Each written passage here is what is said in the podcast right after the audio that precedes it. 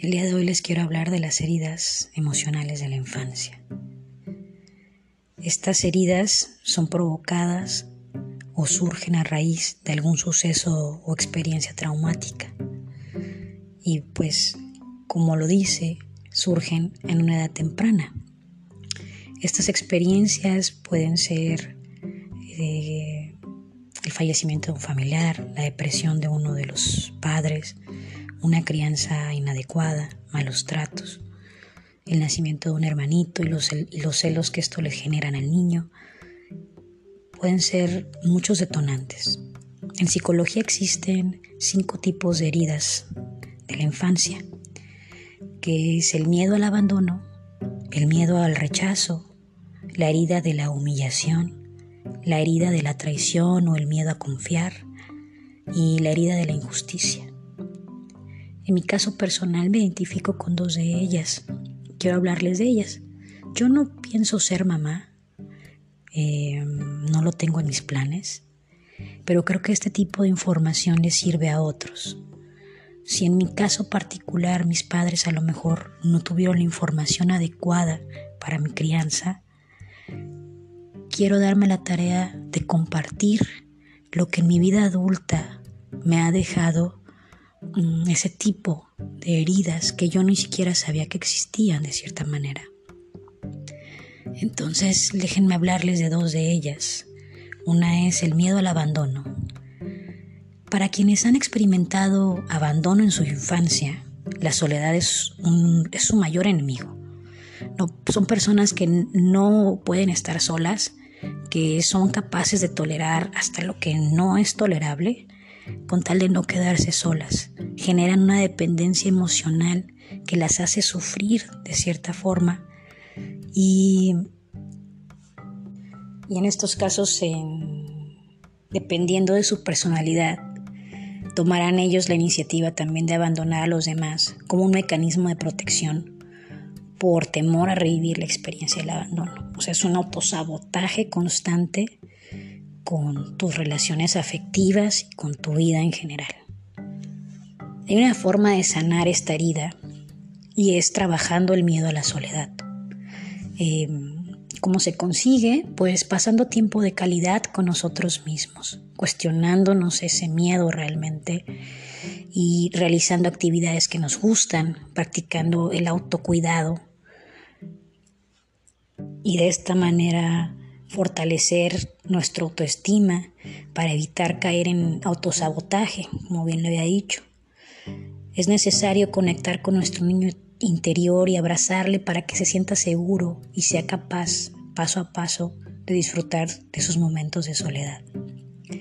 La forma de evitar esta herida de abandono es compartir con nuestros hijos tiempo de calidad, dialogando a menudo con ellos, prestando la atención consciente a las demandas afectivas y practicando la escucha activa.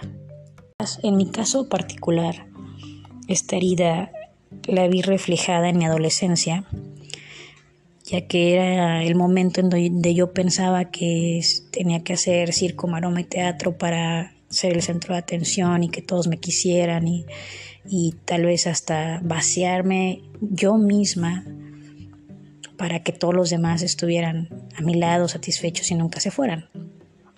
Y obviamente eso me llevó a tener relaciones afectivas muy complicadas, hubo mucho autosabotaje en, mi vida. Y hasta que no tuve mm, en mi edad adulta, em, a mis 32 años, empecé terapia psicológica y de manera consciente, de manera que yo elegí ir con un terapeuta y que me ayudara y me guiara porque ya no entendía mi vida, porque tenía eh, pensamientos suicidas, eh, muchas cosas que, que, que yo misma dije, esto no puede ser posible, la vida no puede ser así de trágica, injusta, y yo no puedo ser siempre la víctima, los demás no son culpables de lo que a mí me pasa, algo debe haber otra cosa que me ayude, debe haber algo más. Y así llegué yo a la psicología, a la, terapia. Bueno, em, el segundo miedo con el cual yo creo identificarme o, creo reconocer es el miedo al rechazo. Muy parecido el miedo al abandono, pero el miedo al rechazo es una de las heridas más profundas porque implica el rechazo hacia nuestros pensamientos, sentimientos y vivencias. Es el rechazo a nuestro amor e incluso a nuestra propia persona. Este tiene su origen en las experiencias de no aceptación por parte de los padres, familiares cercanos, llámese abuelos, hermanos o hasta los amigos. Y a medida que el niño va creciendo y se va, y va siendo no aceptado, sintiéndose no aceptado por estas personas que suponen amarlo, aceptarlo y quererlo, pues se va haciendo esta herida o este miedo a ser rechazado. Cuando un niño recibe señales de rechazo, en su interior crece esta semillita de autodesprecio y piensa que no es digno de amar ni de ser amado. Va interiorizando este sentimiento, interpretando todo lo que sucede a través del filtro de su herida. Hasta que así llega un momento en que la mínima crítica le origina sufrimiento. Y pues para compensar este sufrimiento necesita buscar el reconocimiento y la aprobación de los demás. Esta herida eh, se sana empezando a valorarse y a reconocerse, obviando los mensajes que el crítico interno le envía. Para curar esta cicatriz es saludable trabajar las inseguridades y ganar mayor confianza en nosotros mismos. Y así comenzar poco a poco a sentirnos más capaces de. Es necesario conocerse, respetarse y quererse a uno mismo. Para prevenir esta herida, es importante que tratemos siempre con respeto a nuestros hijos y les infundamos seguridad en sí mismos y autonomía en la toma de las decisiones. También es relevante enseñarles a recibir la crítica constructiva y descartar las destructivas en base al amor propio. En este caso, eh, yo me sentía rechazada por mi núcleo familiar. Y eso se detona también en, en que a los 32 años, a lo largo del proceso de la vida, me diagnostican lupus. ¿Y qué es el lupus? Como lo he mencionado antes, es una enfermedad del sistema inmunológico, es, inflamatoria, eh, es, es crónica y bueno, el lupus tiene mucho que ver con las emociones y eso me lo explicó mi doctor. Entonces es muy mm, importante estar desarrollando continuamente o estar nutriendo continuamente mi inteligencia emocional, mi gestión de emociones, porque el yo reconocer qué es un juego del ego y qué es la realidad, es de suma importancia para mi estabilidad eh, de salud.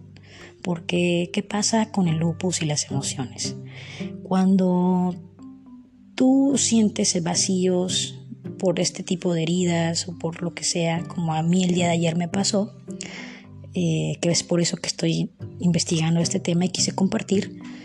El día de ayer yo te sentía mucha tristeza, mucha, mucho vacío, mucha inseguridad y me puse a hacer una meditación del niño interior. Y gracias a esta meditación me di cuenta de estas heridas emocionales. Y entonces dije, bueno, quiero saber por qué siguen ahí, de dónde vienen, em, cómo las puedo trabajar, cómo puedo eh, minorizar este tipo de crisis. ¿Por qué? Porque si yo no trabajo en eso y le hubiera hecho caso a la emoción en ese momento, que no tenía un sentido de ser para mí, me hubiera, me hubiera deprimido, me hubiera puesto más triste, no hubiera de llorar, no hubiera sido un día, pues a lo mejor muy malo para mí, el cual iba a detonar tal vez una crisis lúpica. Y ahí, cuando ya está detonada la crisis lúpica, como ya las he vivido, entiendo perfectamente que no quiero y que lo que menos pueda regresar a eso, lo haré. Y haré todo lo que esté en mis manos para conseguirlo. Entonces, preferí trabajar mis emociones reconocerlas, abrazarlas, entenderlas y darles un sentido.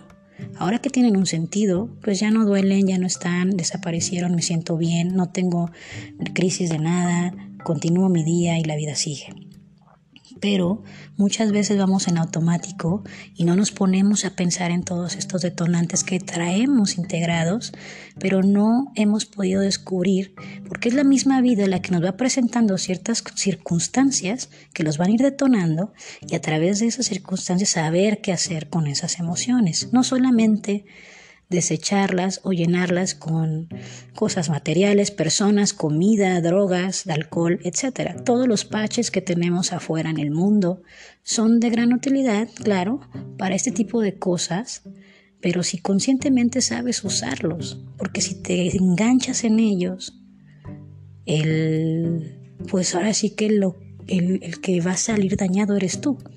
Los químicos, el alcohol, las drogas, las personas seguirán aquí hasta el día que tú te vayas.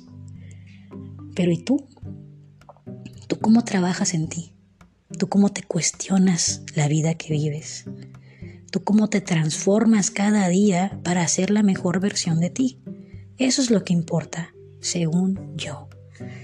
Y bueno, hay otras tres heridas más, pero tampoco me quiero extender. Yo solamente que, quise compartirles de las, desde las cuales yo puedo hablar a base de mi experiencia.